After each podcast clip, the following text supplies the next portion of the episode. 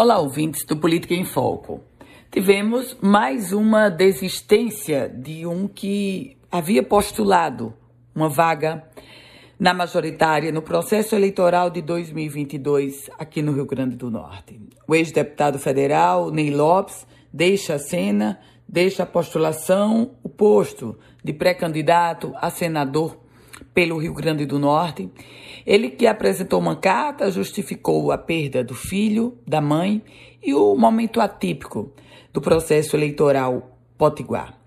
Meus caros ouvintes, estamos em uma fase de reta final. Reta final para começarmos uma nova etapa, a etapa das convenções.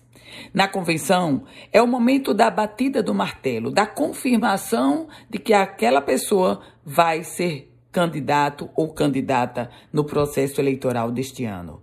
A desistência do ex-deputado federal Ney Lopes é muito natural nessa fase de definições, de encerramento do pré-ciclo para começar o grande momento que é exatamente a campanha eleitoral. O que nós vamos viver até a próxima semana é não só uma peneira na chapa majoritária, mas também nas chapas proporcionais de deputado estadual e de deputado federal. Portanto, essa reta final agora é de pensar aqueles que de fato vão ser candidatos e aqueles que sonharam, mas deixam o caminho para outros ou até um vácuo.